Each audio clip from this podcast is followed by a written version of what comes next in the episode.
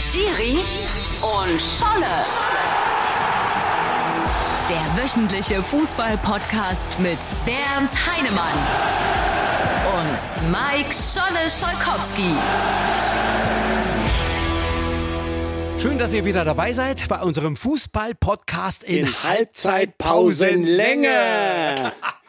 Bernd, was sind unsere Themen heute? Worüber willst du mit mir reden? Ja, zwei Mi Mikrofone, die zerbissen wurden von Streich und Magath. Natürlich dann äh, sensationell Schalke als erste Mannschaft geschafft, wieder aufzusteigen und natürlich einen Couchmeister Braunschweig, der ohne sein Zutun einfach mal so in die zweite Liga aufgestiegen ist. Soll ich dir was sagen? Ich habe die ganze Zeit nach einem Wort gesucht, um dieses Glücksgefühl, was bei Eintracht Braunschweig sich eingestellt hat, zu umschreiben. Aber ich glaube, Couchmeister umschreibt es am besten. ja, es umschreibt es am besten. Es stimmt zwar nicht, Meister, das macht er ruhig, aber die sind aufgestiegen und das zählt. Genau. Wir machen jetzt noch einen kleinen Schwedenkaffee. Seit äh, Ostern ist das unsere Tradition. Mit Eierlikör. Kleines Eierlikörchen rein, sieht furchtbar aus, schmeckt aber sehr, sehr Ja, lecker. und wie war das im Film von Happe Kerkeling, Eierlikör? Das Leben muss doch weitergehen, sagt der Kleine. Unser Podcast geht auch gleich los. Schiri und Scholle. Schiri und Scholle. Und da sind wir wieder. Schiri, erste Fußball-Bundesliga, war klar, der FC Bayern bekommt seine Schale. Nach dem Trip auf die Baleareninsel war aber auch klar, gegen Stuttgart werden die Köpfe und die Beine noch recht schwer sein. Das ist auch ein bisschen unglücklich, ne? Und da hat Felix Magath natürlich recht, dass er vermutet hat, wenn äh, Bayern Meister ist, noch nach Mallorca fährt, dann haben sie natürlich schwere Beine oder keine Beine. Und genauso war es 2-2 gegen Stuttgart. Das ist eines Meisters unwürdig. Und das, äh, ja, wie man so im Schwäbischen sagt, das hat natürlich ein Aber da würde ich dem Felix Magath aber auch sagen, Bengel, du hättest auch gegen Mainz 05 zu Hause nur Gewinn brauchen und die Diskussion würde es gar nicht stimmt, geben. Das stimmt auch, aber wie gesagt, nochmal äh, aus Gründen der Wettbewerbsgleichheit die letzten zwei Spieltage zeitgleich anpfeifen, das war immer so und dann würden noch keine Diskussionen aufkommen. Und äh, letzte Woche wurde ja auch berichtet, in der vierten oder fünften Liga in Bayern, da äh, fand nochmal Cordoba statt, äh, Österreich gegen Deutschland, äh, was 72 war. Da haben sich manche, War das 82? Oder das dann war es 82 in, ja, in der Cordoba, klar, Spanien. Mhm. 82. Und äh, ja, da haben auch äh, in Bayern sich die Mannschaften nur den Ball hin und her geschoben. Die einen blieben in ihrer Hälfte stehen. Also das ist, das hat mit Fußball dann nichts zu tun. Aber wenn das schon im Oberhaus so ist, dann braucht man sich nicht wundern, wenn in der vierten oder fünften Liga das genauso passiert. Also im Amateurfußball, ich sag mal so im Altherrenbereich, kann ich das noch nachvollziehen. Da ist das wahrscheinlich auch gang und gäbe. Ja, da fehlt schiebt- dann noch die Kraft Da meistens. schiebt man sich so den Ball genau hin und her. Und der eine, der noch sprinten laufen kann, das ist der Name, den du die ganze Zeit über den Sportplatz gerufen hörst. Kalle, lauf! Ja, der meint dann aber die, die Trommel Bier holen. Lang geschickt. Ja, ich sag, das ist alles ein bisschen unglücklich gelaufen dort. Ähm, Hertha BSC. Einer tut mir ja so ein bisschen leid. Bei Freddy Bobic, der hat wahrscheinlich den Grundstein für den großen Erfolg von Eintracht Frankfurt gelegt und muss sich jetzt das Elend bei Hertha BSC antun. Aber er hat so gewollt. Ne? Er ist ja freiwillig dort gegangen. Ja, er ist eigentlich wieder nach Berlin zurückgegangen. Er hat ja da immer noch seinen Wohnsitz. Aber jetzt stehen turbulente Zeiten ins Haus, nicht nur mit dem Investor, sondern auch mit der Wahl des neuen Präsidenten, jetzt äh, mit dem Abstiegsgespenst. Und eins ist ja auch klar, auch wenn sie die Klasse halten, Felix Magath wird nicht weitermachen. Also es muss auch ein neuer Trainer her. Also er hat da wirklich Aufbauarbeit zu leisten. Und er hat sich auch geäußert, äh, er plant auch für die zweite Liga, muss er ja auch planen. Wir reden ja immer über Traditionsclubs und solche, die mit viel Geld irgendwie groß geworden sind. Da stellt sich bei mir bei Hertha BSC wirklich so ein bisschen die Frage, was ist das eigentlich? Auf der einen Seite ist es natürlich ein Traditionsclub, aber ganz ehrlich, ohne die Kohle von Lars, von Lars Windhorst, Ja, wären die ja noch ganz waren sie woanders. jetzt schon tot, ja. Wolfsburg kriegt Geld vom VW-Konzern. Bayer kriegt auch Geld vom Konzern. Man weiß hinterher, was sie mit dem Investment auch getätigt haben. Bei Hertha, das waren über 300 Millionen. Alter Falter, sag mir, wo die hin sind. Äh, Hertha hat überdimensional die Gehälter gesteigert, obwohl sie unten stehen, obwohl sie äh, Schulden hatten. Mindestlohn für Fußballprofis, sage ich nur. Ja, das wär's, aber da passt so einiges nicht. Und ich denke, wenn jetzt die Mitgliederversammlung ist, da wird dann Tachlis geredet und dann wird auch ein Neuanfang äh, ja, stattfinden müssen bei Hertha, denn sie sind schon lange nicht mehr die Nummer eins in Berlin. Das ist Union Berlin. Uns freut das, aber natürlich Hertha mit der Tradition, ja, traurig, aber wahr. Muss Hertha BSC oder Stuttgart in die Relegation. Das Finale übrigens für alle, die jetzt zuhören, Hertha muss immerhin nach Dortmund und ich vermute, Horland will es auch nochmal allen zeigen am letzten Spieltag.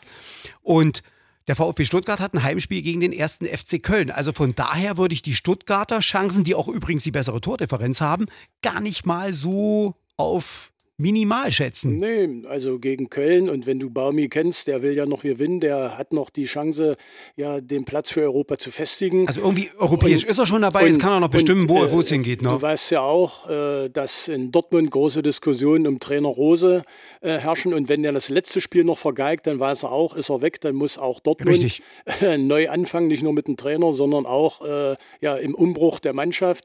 Also das ist eine ganz große Brisanz und ja, Hertha reicht ein Punkt, aber den müsst ihr erstmal in Dortmund äh, erreichen und in der Form und äh, in der Konstellation. Also es wird unwahrscheinlich spannend. Auf der Fahrt hierher, Schiri, hatte ich nochmal so einen alten Podcast von uns gehört ja. und hat mal so aufgezählt, welche Mannschaften könnten eigentlich vorne dabei sein. Äh, ich lag mal ganz daneben im VfL Wolfsburg, da spielen die Champions League und danach wird es aber auch ganz böse scheint sich in Wolfsburg auch so als Tradition durchzusetzen.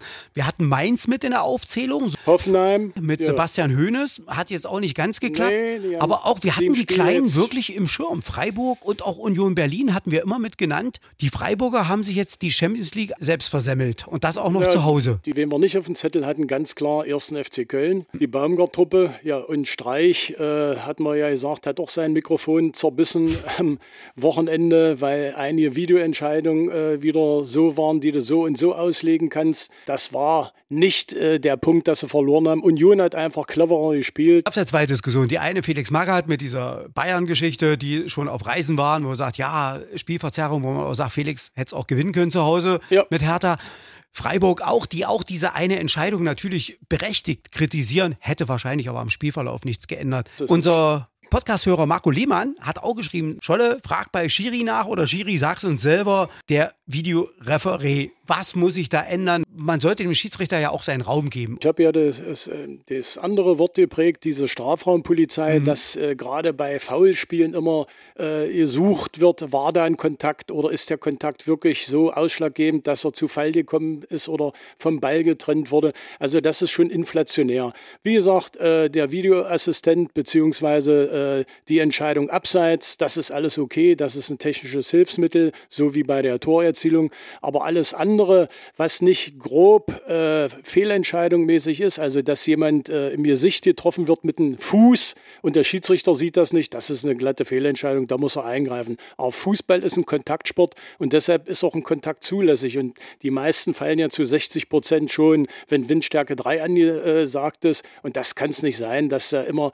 der Videoassistent äh, bemüht wird. Eigentlich müsste das so wie im Hockey sein, dass jeder Trainer zwei oder dreimal die Möglichkeit hat, eine Karte zu ziehen, um zu sagen, Schiri, jetzt überprüft das mal. Und ich glaube, Christian Streich hätte keine Karte gezeigt bei der Situation, weil so eindeutig war das nicht zu sehen, oder? Du meinst jetzt äh, das angebliche oder das ja, Handspiel? Ja, mm, genau. äh, ja man, man kann die Regel so interpretieren, aber alle sind von einem äh, Tor ausgegangen und dann sieht man, ja, ob das nun Hand war oder äh, der den Oberarm nicht berührte, daran siehst du, dass es ja keine eindeutige Entscheidung ist, also auch keine eindeutige Fehlentscheidung, wenn er das Tor gegeben hätte. Und hat ja keiner reklamiert, sondern dann kam wieder der Keller und dann gucken sie von oben, von unten und noch Zeppelin-Kamera, was weiß ich. Aber gut, zwei Mikrofone kaputt, eine Magat, eine Streich und ja, nächsten Sonntag geht's weiter. Guck mal da, wo richtig Rock'n'Roll herrscht und das ist die zweite Fußball-Bundesliga. Jetzt hat Schalke 04 geschafft. Ehrlich gesagt, ich dachte, Schalke könnte das neue Kaiserslautern Marathon werden.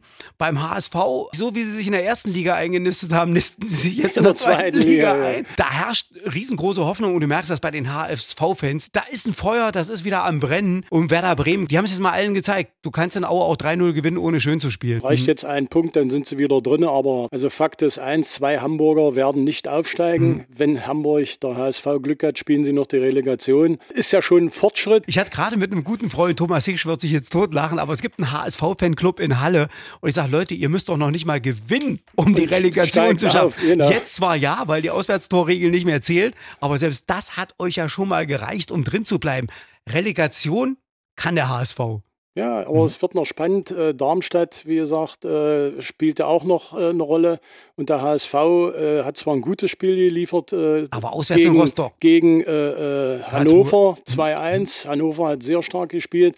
Und jetzt in Rostock, ja, das waren immer, das hatten wir ja im letzten, letzten Post mhm. Podcast, dass in Rostock immer was passiert. Denken wir an Steppi, wo er die Meisterschaft vergeigt hat bei Hansa. Also da ist schon was los an der Küste und da muss Hamburg alles zeigen, um wenigstens die Relegation zu erreichen. Aber wo Steppi, die Geschichte, ich habe wirklich schmunzeln müssen. Wir hatten, wenn ihr euch erinnert, unsere letzte Podcast-Folge 46. Ich wusste, ich hatte ein Spiel von Fortuna Düsseldorf gegen Fortschritt Felder moderiert und ich war mir felsenfest sicher, Nein, dass das Steppi war. Und es ist eigentlich erst durch diese Geschichte Bonbon aufgefallen, wo du gesagt hast, halt mal, Bonbon war nicht Steppi. Ristic. Das war Ristic. Alex, genau. Und ich habe dann, während des Podcasts haben wir nicht gegoogelt, weil so ein Kram machen wir hier nicht. Aber dann hinterher auf der Fahrt und ich habe gleich Bernd geschrieben, es war Ristic. Und wir haben ihn auch, glaube ich, dann so genannt, genau. die Podcast-Folge. Ja. Äh, Rostock ist sie sicher. Die werden aber auch den Fans äh, noch ein Abschlussspiel bieten wollen. Und äh, ja, da muss man gespannt sein, wie der HSV darauf reagiert. So, jetzt wissen wir in der dritten Liga, der Couchmeister Eintracht Braunschweig ja. hat es am Sonntag auch noch geschafft. Wir hatten hier unsere Konferenz FCM gegen 1860 München. Spektakulär. Frank Hornert war in Meppen. Ja, langes Gesicht, da fiel der Ausgleich. Dann äh, hatten sie auch noch eine gelb-rote Karte. Also eigentlich spielte alles so für Braunschweig und dann kriegen die es 3-2. Und dann werden die völlig unspektakulär, gehen Sonntag alle ein Eis essen, kommen nach Hause, machen das Radio an. Hey Leute, wir sind aufgestiegen. Ja. Eigentlich auch und Unding, Kaiserslautern muss jetzt Relegation spielen gegen Dynamo Dresden. Ganz spannende Sache. Mhm. Zwei ehemalige Bundesligisten. Zwei mit einer riesen Fanbase. Und einer großen Tradition. Und man kann schon wieder sagen, Ost gegen West. Das mhm. wird natürlich wieder, einer wird das hochschreiben oder hochsprechen. Ich würde sagen, jetzt was die Relegation betrifft, sehe ich Dresden vor Kaiserslautern. Dann schauen wir mal auf unsere Mannschaften. Der erste FC Magdeburg hat es geschafft mit dem Titel, mit allem drum und dran, hatte auch am Wochenende nochmal eine hat Traumzweite Halbzeit. Lassen. Richtig. Der HFC hat den Klassenerhalt gesichert. Das habe ich gesagt. Jetzt schauen wir natürlich, der erste FC Magdeburg hat die Geschichte schon mal durch. Aufstieg in die zweite Fußball-Bundesliga mit sofortigem Abstieg. Wir haben da nicht alle Mittel gezogen, die man hätte ziehen müssen, um drin zu bleiben. Es gab Optionen. Man hat es damals verneint und hat sich gedacht, man schafft es auch auf einem anderen Wege. Was muss man jetzt in der Planung mit auf den Weg nehmen in diesen Sommer hinein, um nicht wieder in so eine Situation zu kommen? Am Wochenende hat sich die blau-weiße Truppe nicht hängen lassen. 4 zu 0 gegen 1860. Muss man den Hut ziehen. Hat auch äh, der Trainer von 1860 gesagt, vollkommen verdient gewonnen. Aber danach kamen schon die ersten Wermutstropfen, dass Müller den Verein verlässt und dass insgesamt acht oder neun Spieler auch den Verein verlassen. Das heißt also, du hast vielleicht noch einen Jurist von sechs, sieben Stammspielern und muss jetzt noch mindestens sechs bis acht Spieler zukaufen. Man muss das so sagen. Und das ist natürlich die große Aufgabe vom Trainer, von Tietz und von Schork. Na, ich sag mal so, ich hätte wahrscheinlich deutlich mehr Angst, wenn Ottmar Schork nicht Sportdirektor wäre. Er hat es ja jetzt hinbekommen, wirklich eine gute Mannschaft zu formen in seiner kurzen Zeit, in der er da war. Und ich vermute mal, dieses Händchen dieses Gespür ist ihm nicht verloren gegangen. Manchmal muss man ja auch in solchen Dingen seine Chance sehen, äh, dass man jetzt doch vielleicht auch diesen Umbruch und diese Zweitligatauglichkeit von vornherein in den Fokus stellt. Wie gesagt, das ist immer äh, ein Glücksspiel, eine Lotterie. Man hat ja so vom ersten FC Magdeburg gehört, wenn Trainer die Forderung hatten, ich brauche neue Spieler, dann hieß es immer, dafür gibt es kein Geld. Obwohl Geld da war. Genau. Ich glaube, das ist jetzt etwas anders strukturiert beim ersten FC Magdeburg, deswegen würde ich mir da die Sorgen nicht machen. Geld äh, ist auf jeden Fall da, weil du ja schon mehrere Fernsehgelder kriegst mhm. in der zweiten Liga. Also du kannst da schon ein bisschen was bewegen. In der dritten Liga ist ja kein Vergleich, was die Fernsehgelder betrifft. Ja. Und da muss Halle natürlich jetzt auch gucken, wer geht, wer bleibt und auch die Leihspieler da wird auch ein Umbruch stattfinden, stattfinden müssen. Einer war ja schon äh, mit Beuth, dass er im Winter mhm. weggegangen ist.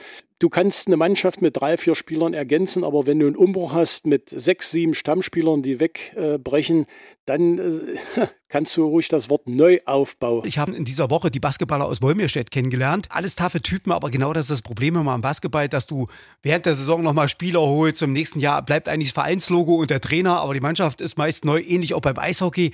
Und beim Fußball gehen mittlerweile auch gerade in den unteren Ligen solche Tendenzen halt, dass du dich wirklich von sechs, sieben Leuten verabschiedest, weil drei, vier eh nur geliehen waren waren. Zwei, drei andere gehen. Die einen, weil sie den Weg nach oben, die anderen, weil sie eben halt die Leistung nicht gebracht haben. Ich würde mir heute auch eigentlich nur noch ein Trikot kaufen. Zwar mit einer Nummer, aber keinen Namen Ja, mehr drauf da, machen. Da, da kriege ich immer einen Hals, wenn ich sehe, dass äh, ein Spieler ein Tor geschossen hat und küsst dann das Logo, wo beide weiß, in sechs Monaten ist er sowieso nicht mehr da. Also das ist viel aber es gibt auch Leute, die küssen Schau. Ja, aber sag mir mal einen, der jetzt fünf Jahre zum Beispiel in der ersten Bundesliga sag, bei seinem Verein war. Also ganz, ganz selten. Und auch Terodde, der jetzt Torschützenkönig der zweiten Liga war, hat jetzt die sechste Station schon in der ersten und zweiten Liga hinter sich. Bei den Fußballern heißt es immer so, wer viele Mädels küssen kann, der kann auch viele Logos knutschen.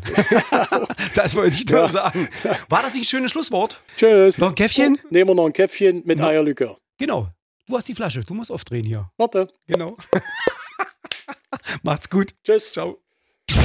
Schiri und Scholle. Der wöchentliche Fußball-Podcast mit Bernd Heinemann und Mike Scholle Scholkowski. Schiri Bernd Heinemann ist international der bekannteste deutsche Schiedsrichter. Mit Augenmaß, großer Fachkunde und Charme führte er WM, EM und Champions League Spiele. Nach seiner Pfeife tanzten Weltstars wie Zinedine Zidane, Lothar Matthäus und Bernd Schuster. Mike Scholle Scholkowski gehört zu den meist und gern gehörtesten Radiomoderatoren. Er war Ringreporter bei den Kämpfen von Sven Otzke, Stadionsprecher beim Biathlon-Weltcup, Hallensprecher beim SC Magdeburg und die Stimme großer sportlicher Ereignisse.